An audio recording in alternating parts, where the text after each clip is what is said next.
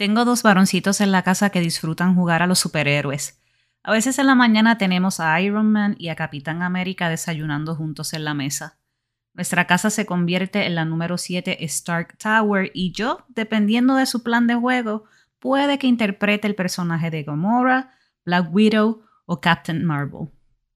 Mis niños pueden estar horas intercambiándose vestidos de superhéroes, pero cuando se cansan de ese juego en particular, no tienen ningún problema en quitarse sus disfraces y decirse el uno al otro mientras lo hacen, volvamos a ser nosotros.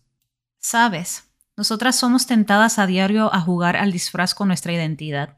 Le colocamos antifaces a nuestro género, rol, función y sexualidad. Como mujeres cristianas a menudo nos vestimos de apariencia de piedad y buenas obras para que nadie sepa lo que realmente está ocurriendo en la intimidad como si Dios no lo viera todo.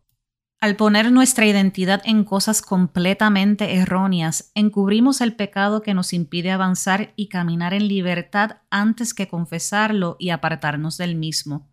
Tengamos en cuenta esta verdad. Quien encubre su pecado jamás prospera. Quien lo confiesa y lo deja haya perdón. Proverbios 28:13. Sométanse a Dios, resistan al diablo y él huirá de ustedes. Uno de los grandes placeres del enemigo de nuestra alma es ver a las hijas de Dios orgullosas, cautivas, culpables, lejos de Dios, aclimatando su identidad a su pecado y a sus afectos desordenados. Le complace que las que fueron llamadas por Dios mismo escogidas, adoptadas y justificadas no deseen al amado de su alma como antes lo hacían, que las hijas de Dios se valgan de su libertad como pretexto para hacer lo malo, abusando de la gracia y amor ofrecidos por Cristo en la cruz, le es de gran satisfacción. Resistámosle para que huya de nosotras, pero resistirle no será posible si no nos sometemos a Dios en humildad primero. Pero Él nos da mayor ayuda con su gracia. Por eso dice la Escritura, Dios se opone a los orgullosos, pero da gracia a los humildes. Así que sométanse a Dios, resistan al diablo y él huirá de ustedes. Santiago 4, 6 al 7.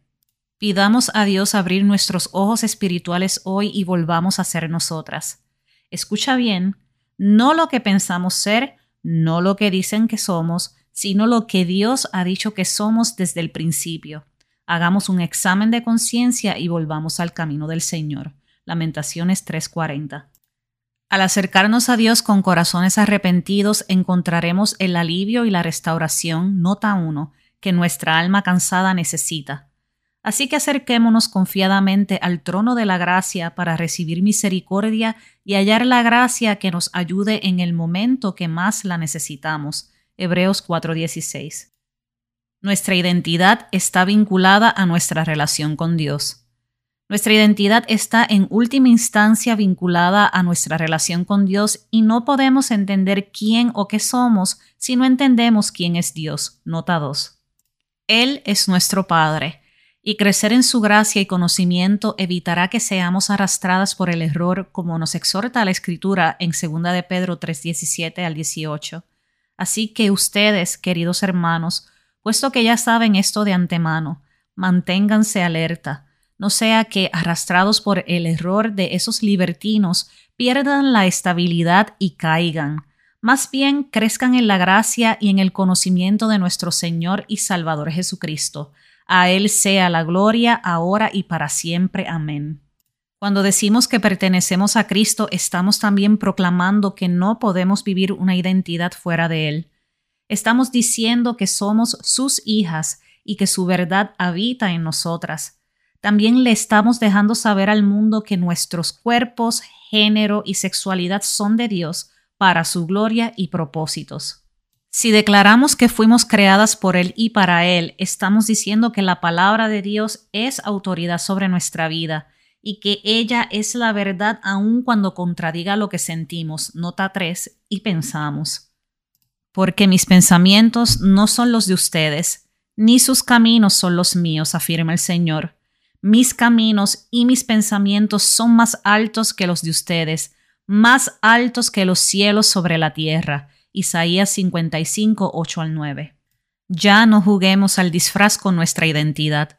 Arraiguemos nuestros corazones a su verdad y vivamos libres en Cristo.